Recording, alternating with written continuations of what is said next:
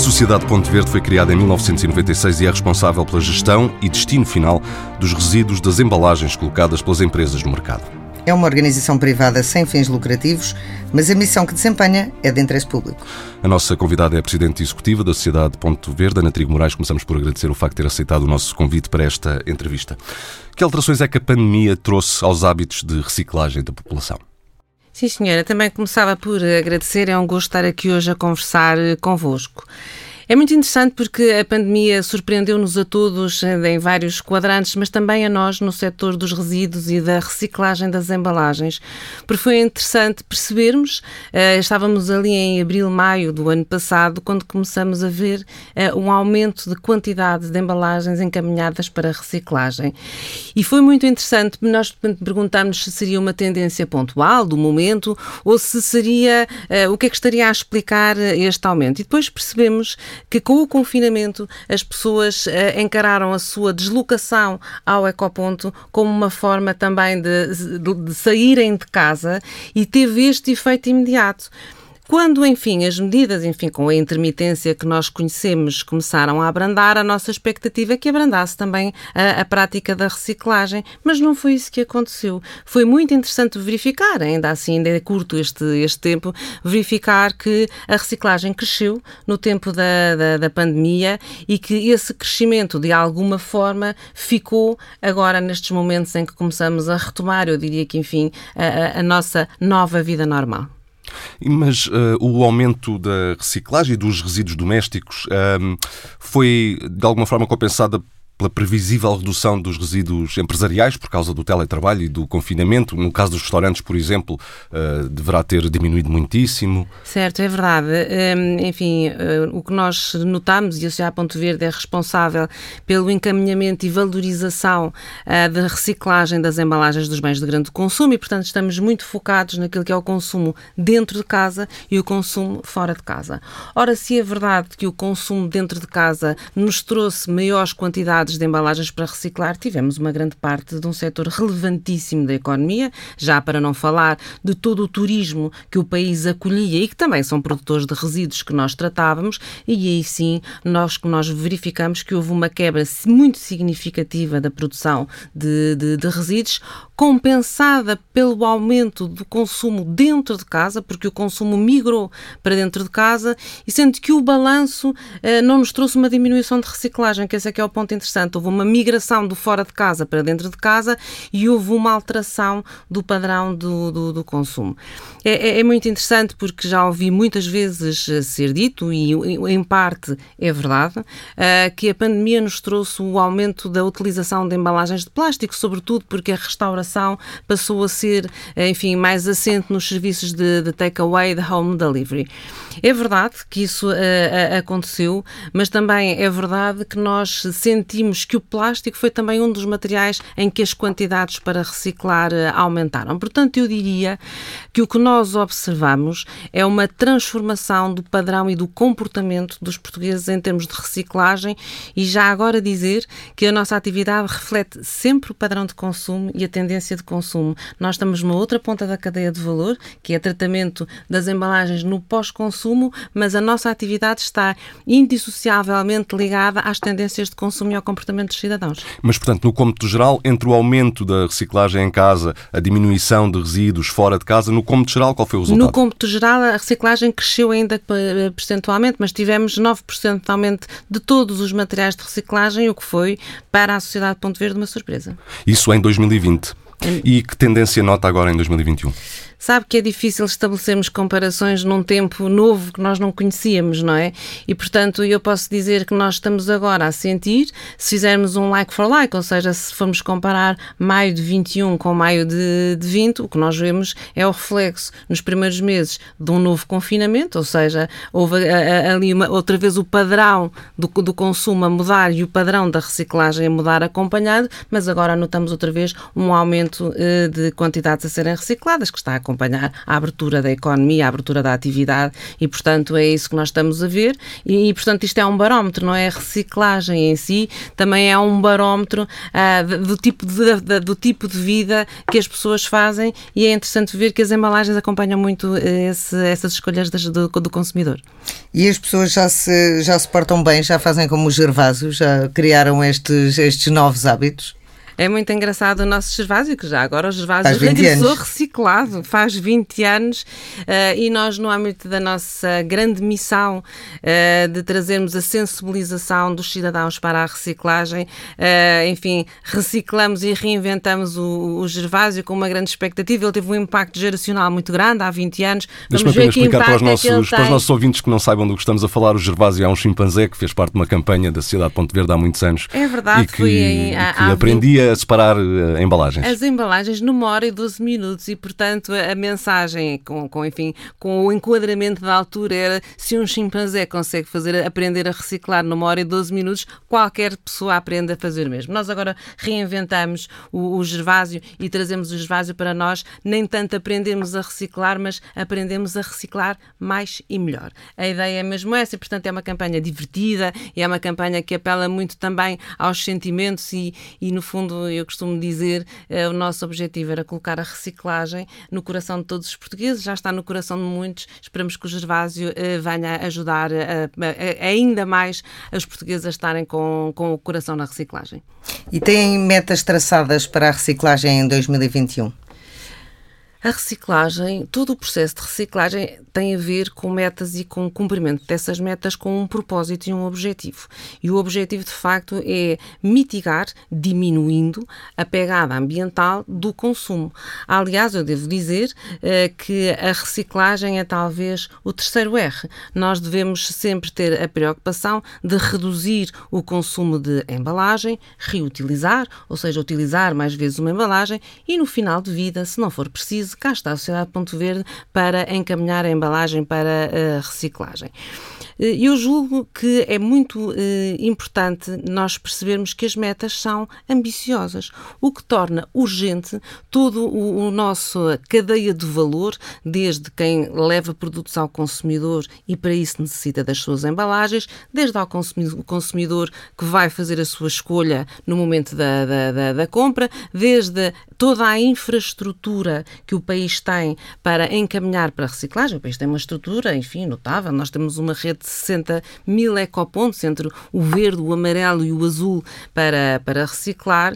E, portanto, nós diríamos que se nas embalagens a reciclagem até agora permitiu ao país cumprir as metas, tenho que dizer que temos um desacerto no material vidro, mas globalmente no plástico, no papel cartão e nos metais cumprimos as metas, a Sociedade Ponto Verde, eh, enfim, congratulando-se com o seu contributo para este caminho, gostaria de deixar aqui um alerta para a urgência de fazermos mais e melhor e de fazermos, sobretudo, diferente. Nós teremos metas muito ambiciosas que decorrem, obviamente, das políticas europeias e das diretivas europeias eh, que desafiam o país a andar mais depressa.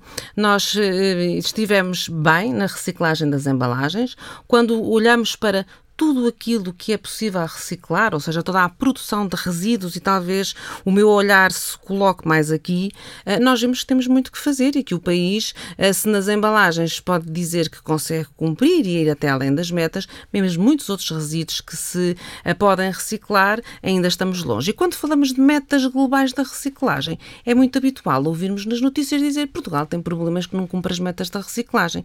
E por isso é que nos preocupamos não só com as embalagens que é a nossa nossa obrigação, mas com toda a reciclagem. E isso é Dito é verdade? Isto, Portugal não cumpre as metas da reciclagem? Globalmente, de todos os materiais, não, não, não estamos a cumprir todas as metas. Qual é que é, quais é que são os materiais mais preocupantes? Pilhas, lâmpadas, sabe eletrodomésticos? Nós fizemos agora um, um, um, estudo muito abrangente, eu julgo que terá sido dos estudos mais abrangentes que a Sociedade Ponto Verde fez, coordenado uh, pelo Instituto de Ciências Sociais e pela professora Luísa Schmidt, porque queríamos exatamente saber, uh, não tanto como é que se pratica a reciclagem, reciclagem, porque, enfim, já tínhamos outros ângulos e outros estudos, mas o que é que os portugueses pensam, percepcionam, estão dispostos a fazer pela reciclagem, exatamente porque nós sabemos na Sociedade Ponto Verde que é urgente reciclarmos mais uh, e melhor. E nesse estudo, o que nos vem, o que nos, o que nos é dito é que os portugueses estão preocupados com o plástico porque acham que é um material que tem impacto ambiental mas ao mesmo tempo também são é dos materiais em que os portugueses mais reciclam, a par do vidro. Muito interessante. Uh, o papel cartão também é um material muito percebido para a reciclagem. E quando nós perguntamos, então, de tudo aquilo que recicla, explique-nos lá o que é que recicla mais. Reciclamos materiais de embalagem, plástico, vidro, uh, cartão e uh, metais, e muito, só de muito depois, com 42%, é que eles dizem que reciclam embalagens de medicamentos, que reciclam pilhas e acumuladores, os resíduos dos equipamentos elétricos e eletrónicos, só 24% é que as pessoas dizem neste estudo que os enviam para reciclagem, o que nos inquieta nesta visão mais alargada do tema do ambiente em Portugal e do tema da, da, da reciclagem, porque, por exemplo, se pensarmos que cada vez mais a nossa vida é suportada em equipamentos elétricos e eletrónicos, e não são só os pequenos eletrodomésticos da nossa casa, são, enfim, todos os telemóveis, os PCs, é todo, tudo, todos esses objetos que fazem parte do nosso cotidiano, um, nós percebemos que temos muito que caminhar em Portugal para a gestão destes vários fluxos que se podem vir a, a reciclar. Nas embalagens, um, também temos grandes preocupações. Uh, adivinhamos, sentimos que para atingir estas metas ambiciosas que vêm agora na diretiva dos plásticos de uso único, que aliás em Portugal está neste momento a ser uh, finalizada para a sua transposição para o nosso ordenamento jurídico, nós vemos que há um conjunto de materiais que vão deixar de poder ser uh, utilizados. As pessoas já têm essa, essa noção, mas eu diria aqui que talvez o, o grande desafio é dizer como é que nós utilizamos estes materiais de modo a diminuir o seu impacto ambiental. E então é aqui que entra uh, o, o, reduzir, reutilizar, reciclar e as novas formas de ir buscar os resíduos no pós-consumo. E, portanto, a crescer ao sistema de ecopontos, isso também foi uma questão que colocamos no nosso estudo, vai haver em Portugal várias outras formas de, de prestar serviços de conveniência aos cidadãos para ir buscar os seus resíduos. Eu, pessoalmente, olhando para, enfim, as grandes tendências que nós vemos aqui eh, no, no, proximamente, no, no, enfim, neste nosso quadrante, eh, eu diria que nós temos que evoluir e prestar um melhor serviço aos cidadãos eh, na forma como vamos buscar os resíduos, introduzir sistemas de porta a porta mais eficientes para ir lá buscar os resíduos e preservar a sua qualidade como matéria-prima para ser reciclada e voltar a entrar no circuito do, do, do consumo.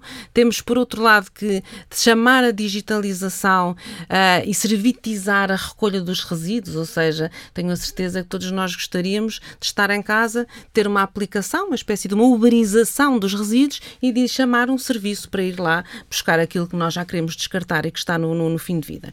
E quando nós começamos a ver estes exemplos mais concretos, é aqui que eu vejo as oportunidades até para não só melhorarmos e modernizarmos e muito a gestão dos resíduos em Portugal, como vejo ao mesmo tempo uma oportunidade para a nossa inovação, para a academia, para a mas indústria que, mas que criar exemplos, exatamente um, Mas que exemplos formatos. objetivos desses novos serviços estão em cima da mesa para acontecerem de facto? Uh... Quer dar um exemplo ou dois? Eu diria que sim, por exemplo, nós agora que estamos a discutir o PRR e que estamos a discutir, enfim, esta nova oportunidade que, se, que, que o país tem uh, de recorrer a este momento extraordinário de modernização do país, eu, eu, julgo que é bastante importante que o setor da gestão dos resíduos tenha uma atenção especial e uma industrialização verde para a economia circular. E mais uma vez aqui, alargo a nossa visão, a nossa missão, como já foi dito, é tratar da, da, da reciclagem reciclagem das embalagens, mas eu penso que nós precisamos de mais indústria de reciclagem em Portugal para fazer a economia circular e voltarmos a ter mais matéria-prima secundária para entrar no, no consumo. Julgo que precisamos de ter mais inovação e mais investigação. Já agora a Sociedade Ponto Verde está a, a, a posicionou-me como acelerador da inovação na gestão da cadeia de valor das embalagens, porque sentimos essa necessidade um, e, por outro lado, achamos também que há aqui uh, uma oportunidade de nós nós desenvolvermos esta tecnologia uh, e sermos até um exemplo de criarmos aqui soluções né, com base na, digital, na digitalização e na otimização e na eficiência desta gestão de cadeia de resíduos para, para o mundo.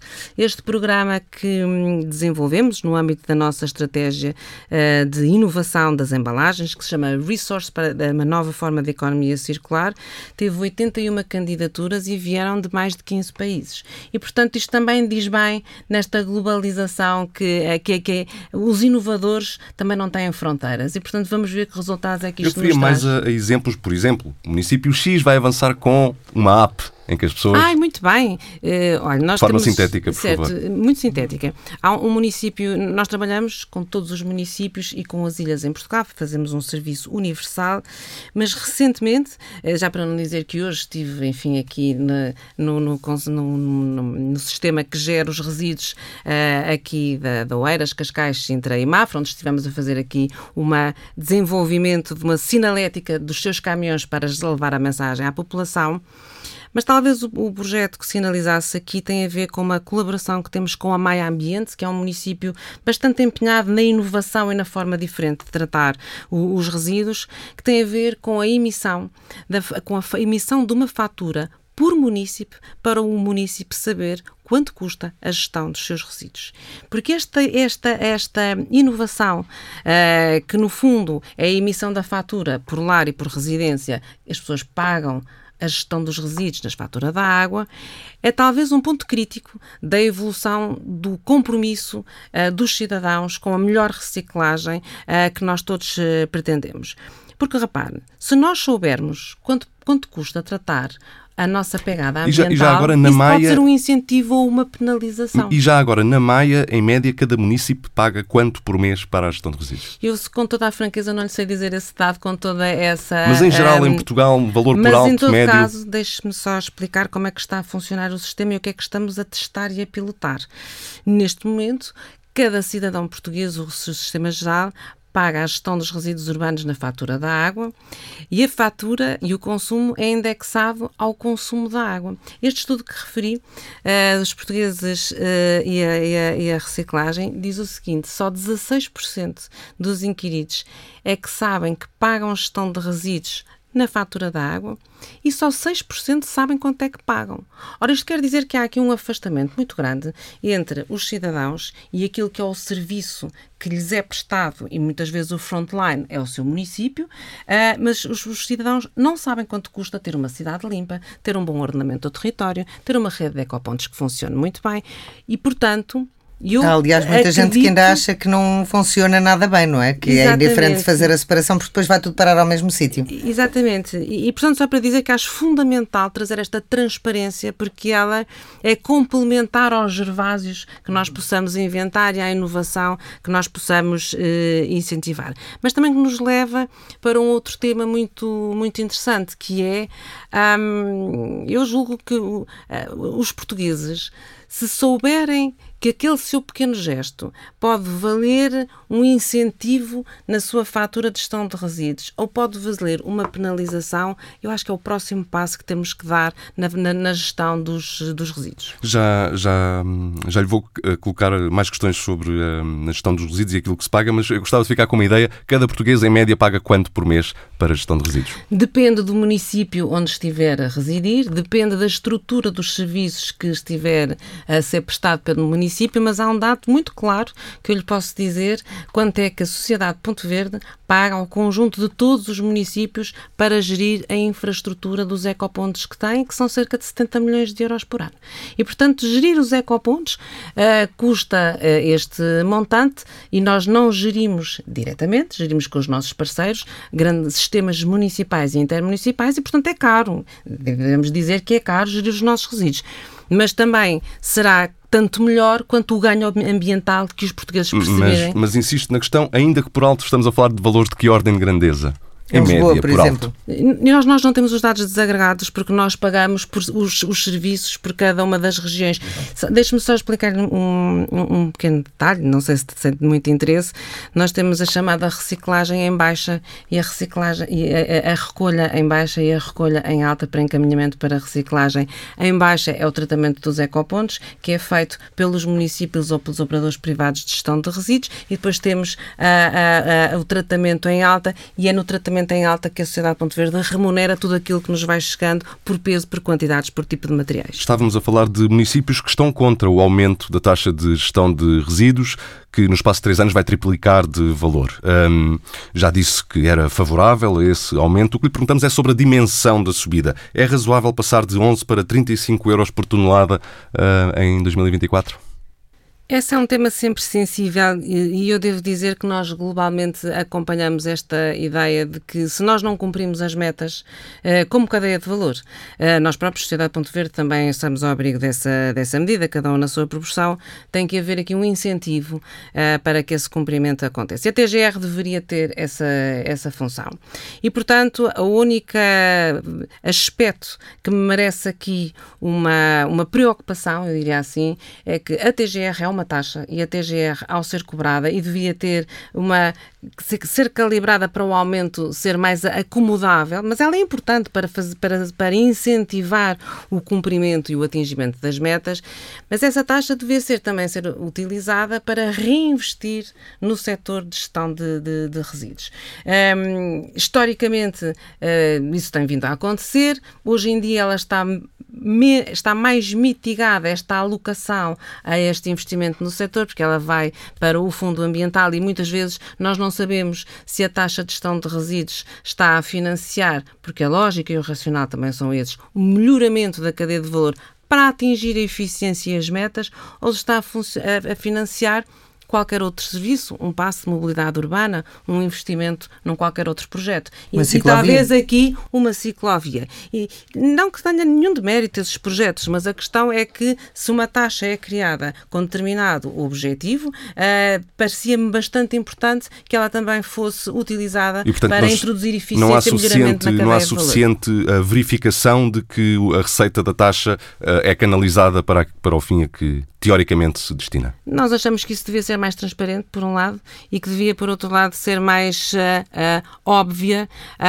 uh, o incentivo que essa taxa devia, devia representar. E já agora deixe-me só uh, acrescentar, porque isso também é uma medida no âmbito da fiscalidade verde, e, e parece-me que temos que ter sempre muito cuidado com a forma como calibramos as medidas fiscais, seja para o consumidor, seja para as empresas públicas ou privadas, uh, porque a fiscalidade verde não pode ser um instrumento de per si, ela tem que, ser, tem que ter um, um objetivo maior e, portanto, uh, o meu apelo é para que não se criem mais instrumentos de natureza fiscal que, em primeiro lugar, não sejam confortáveis para, para, para as empresas privadas e para os, os consumidores, e por outro lado, eh, que todas essas taxas sejam mais claramente eh, aplicadas e, sobretudo, o que me parece é que o país tem aqui uma oportunidade extraordinária eh, de, em vez de optarmos por mais, mais impostos, mais taxas, nem que a fiscalidade seja verde e que tenha objetivos que eu acho que todos concordamos,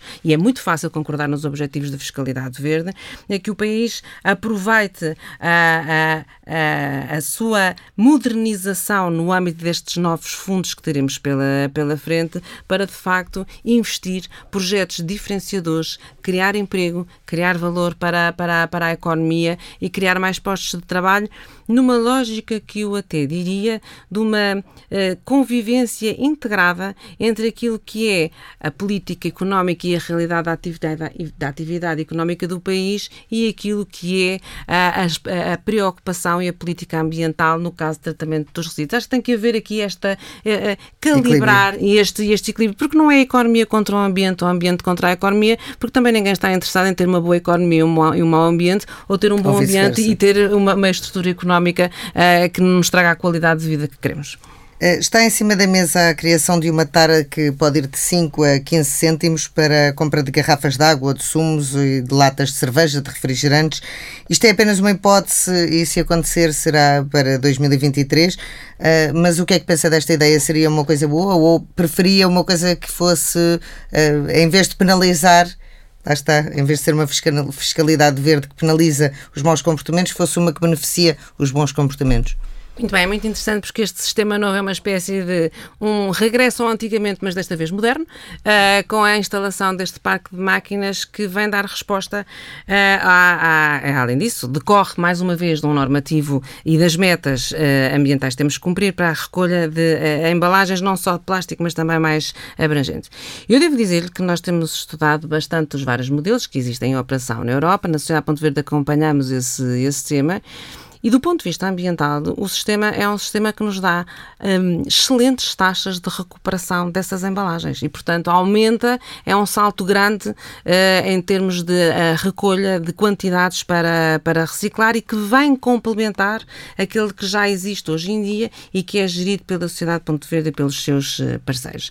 A questão aqui é saber como é que nós integramos esse sistema e como é que o cidadão adere a esse sistema. No estudo que fizemos agora, é muito engraçado ver dizer uh, que os portugueses dizem que estão disponíveis para aderir a esse sistema de comprar uma embalagem de uma bebida, porque isto é para o setor das bebidas. Uh, acreditamos que será para as bebidas de, sobretudo as bebidas de plástico e para, para latas, ainda está em discussão, mas de facto, a nosso ponto de vista e aquilo que os portugueses disseram é que estão muito disponíveis para assumir esse compromisso.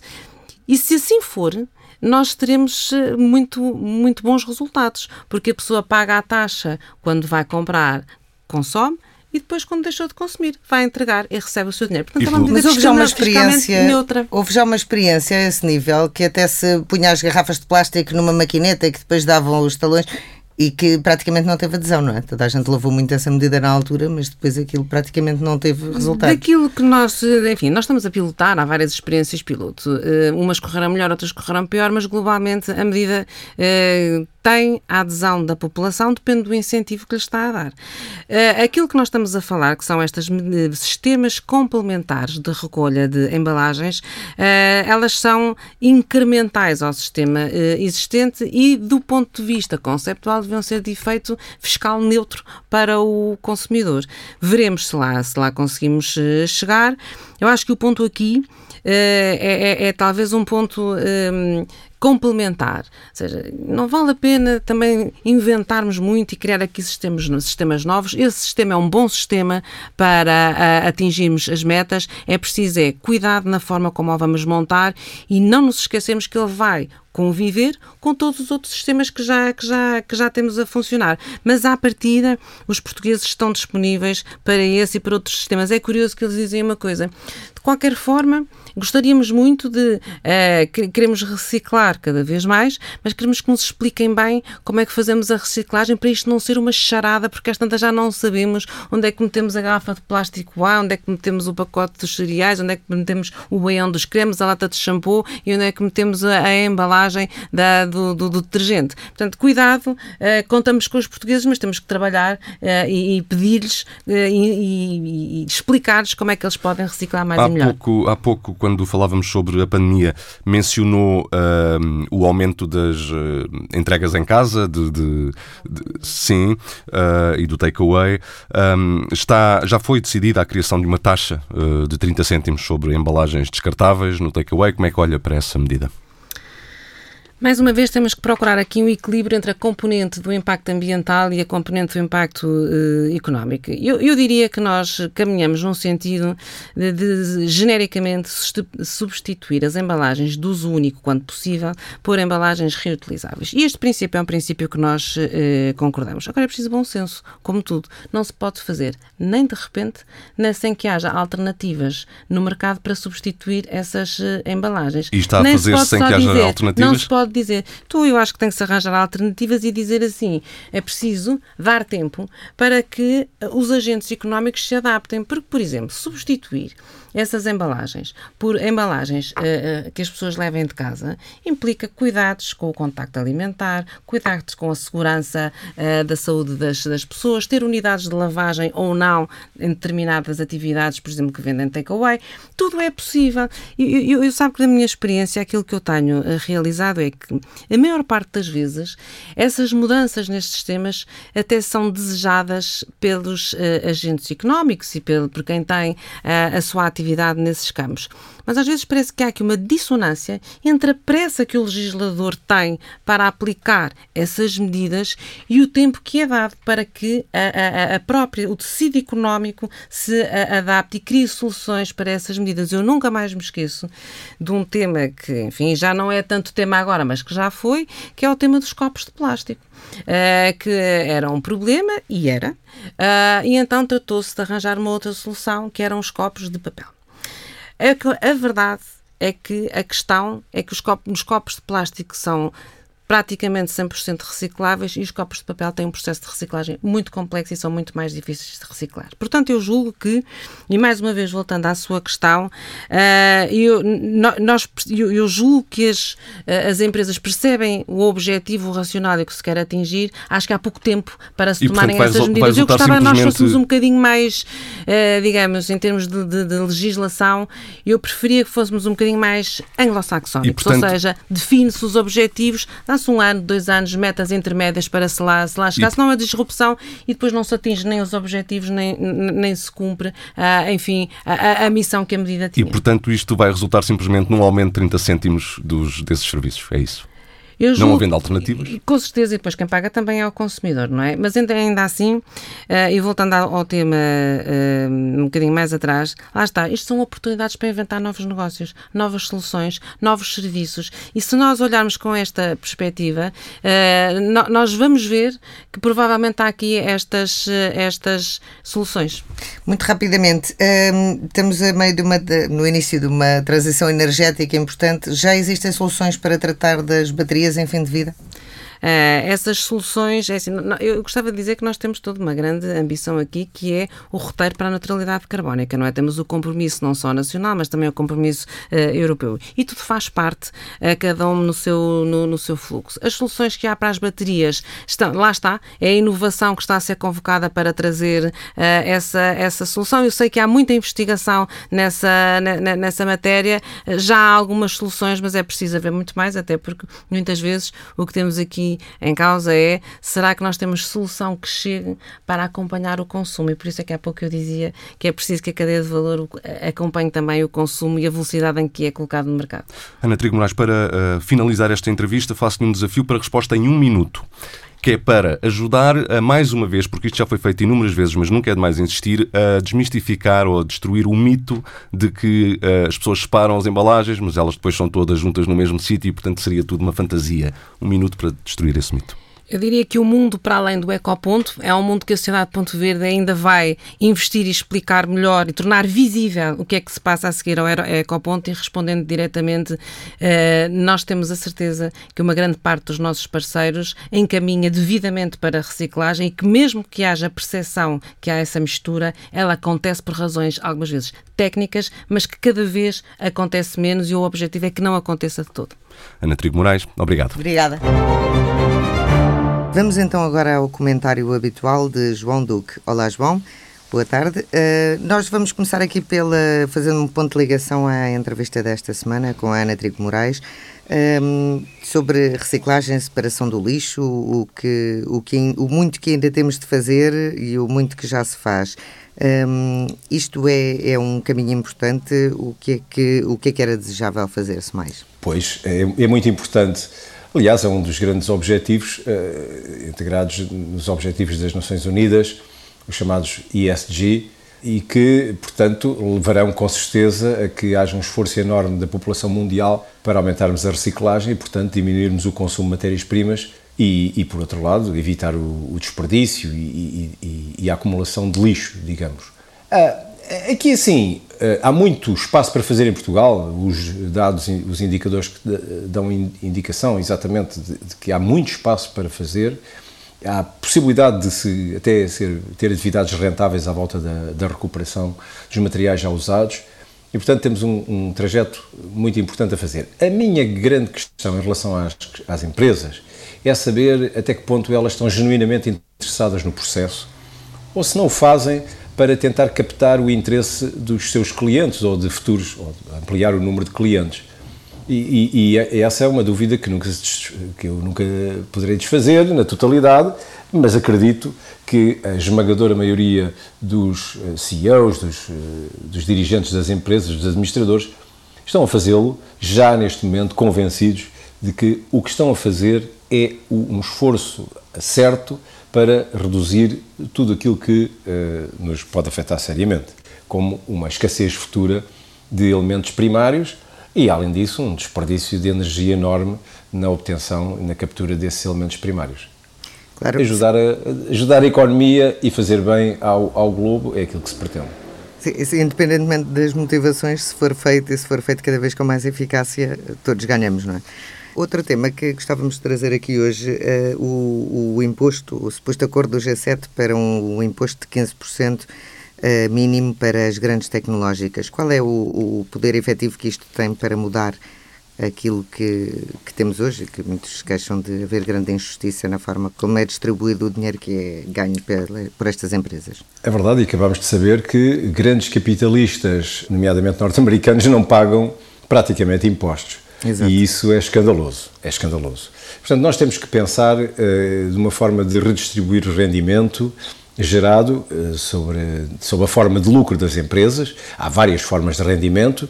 Uh, essa é um, uma parcela, e, e devemos pensar seriamente como fazemos. Esta proposta não é uma proposta que afete, eu contei 173 jurisdições, salvo erro, mundiais, eh, publicadas no site da KPMG e, e de lá dá-se conta que 145, à volta de 145 jurisdições já têm taxas de imposto, o IRC, digamos assim, superiores a 15%. Portanto, isto não afeta nada esses, esses países ou esses espaços de, de fiscalidade, mas temos ainda 28. E desses 28 eu contei 10 onde não há qualquer imposto, portanto o imposto é zero. Bom, podíamos dizer que quem pagaria o imposto é o beneficiário efetivo final, mas isso tem muitas dificuldades para apurar, eh, torna o, o, o, prazo entre aquilo que se apura e depois a liquidação muitíssimo mais dilatado, além de que o beneficiário dirá seguramente que não quer pagar impostos sobre lucros que não recebeu porque eh, só os dividendos é que seriam tributados, em boa verdade. Portanto, temos aqui uma série de elementos que tornam essa, essa, esse processo muitíssimo mais, digamos, difícil, demorado e, se calhar, até injusto. Portanto, tributar diretamente os lucros. Agora, a questão está a saber é se, primeiro, estes países têm força suficiente para impor àqueles que andam nas suas áreas de influência eh, uma alteração de comportamento e, portanto, de taxa. Estamos a falar, por exemplo, no caso da Irlanda do Norte, uh, da Irlanda, perdão, que, que, que tributa lucros a 12,5%. Portanto, mas estamos perto dos 15%. E eu acredito perfeitamente que uma, uma pressãozinha dos Estados Unidos ou do Reino Unido acabem, subscritores, aliás, desta proposta, acabem para subir para os uh, eh, 15%. E os outros, é, também a pressão. Portanto, vamos ver, eu tenho esperança que isto tenha, tenha um efeito. E poderá haver então essa, essa capacidade de ir buscar mais dinheiro e de acabar ao mesmo tempo com uma certa concorrência desleal que existe até dentro da União Europeia, não é? Bom, vamos a ver, porque quem tem taxas superiores, apesar de tudo, se comparar com 15%, continua a haver diferenças fiscais. Agora temos que ver é se depois não haverá harmonização fiscal. Isso é uma grande história ainda e um grande percurso a percorrer. Mas este pequenino passo pode ser importante para a humanidade, como foi do primeiro passo do homem na Lua. um, último tema uh, que tivemos aqui esta semana foi a, a aprovação por El Salvador da Bitcoin enquanto, enquanto segunda moeda do país. Uh, isto poderá trazer aqui uma nova ordem mundial ou simplesmente um passo vazio? Eu acho, pois, acho que é uma experiência muito interessante para acompanhar. Eu uh, nunca, não acreditava que isto fosse possível, mas uh, porque ao Bitcoin ou outras moedas, criptoativos, digamos assim, faltava este furso cursado, uh, legal forçado, perdão, curso legal forçado, portanto, é como é moeda que, apresentando-se, tem que ser aceite pela contraparte para liquidar dívidas, para, para pagamentos, etc. E, portanto, isto é muito importante. Vamos ver o que é que isto dá. Eu tenho grandes dúvidas que estabeleçam contratos e, portanto, que o Bitcoin sirva, sirva para uh, unidade de conta, que é uma função fundamental de moeda, mas vamos ver. Acho que é uma experiência muito importante e que devemos acompanhar com todo o cuidado. Uh, não tenho possibilidade de dizer se vai vingar ou não, é possível que, se vingar, faça escola, se não vingar, é o arrumar, diria eu, muito provável, em definitivo, deste tipo de moeda, a menos que seja emitida pelos bancos centrais, que é uma alternativa que se está a estudar. Muito bem, João, obrigada por se ter juntado a nós mais uma vez nesta semana. A Vida do Dinheiro, para ler ao sábado no Dinheiro Vivo com DN e JN e em permanência em tsf.pt.